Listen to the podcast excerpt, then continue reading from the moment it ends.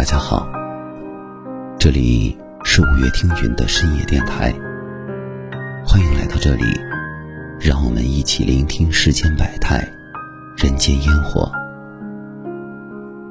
前两天收到一个朋友的来信，讲述了他的爱情故事，让我很受感动。下面由我来为大家分享。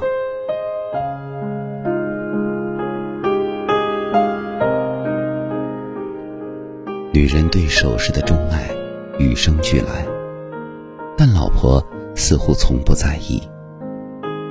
别说没有高档的首饰，即使有，她也从来不戴，就那么傻乎乎、乐呵呵的，素颜朝天，我行我素。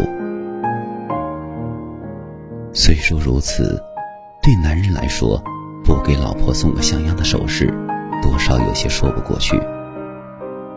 我和老婆几乎是裸婚，当时没能力买首饰，不过老婆也没有怨言。只是我总觉得亏待了她，时常内疚。有一天，我偷偷给她买了一个金戒指，其实并没有花多少钱，但戒指小巧玲珑，挺可爱的。送给老婆的时候，她特别的惊喜。立刻戴在了手上，可是惊喜劲儿一过，那枚戒指便从老婆的手上飞到了抽屉里，再也飞不出来了。我问他，他说：“你可别在意，干活带着不方便，就放在那儿吧。反正在咱家，为啥非戴在手上不可呢？戒指不戴在手上，那应该在哪儿呢？”那年夏天，正赶上家的附近河滩大改造，沙石翻飞。这对我这个骑士爱好者来说，真是千载难逢的好机会。于是，一没事儿，我就去捡石头。一个暑期下来，脸也晒黑了，手也磨出了茧子来。可是乐此不疲，其实没捡到几块，倒是捡了几块不错的黄蜡石。晚上在灯光下欣赏把玩，其乐无穷。老婆见我神经兮兮的，总笑着说：“石头都成你老婆喽。”我嘿嘿一笑：“你哪里知道我的神秘计划？我知道黄蜡石能打出吊坠来，我要在他生日的时候送给他几个精美的石头吊坠。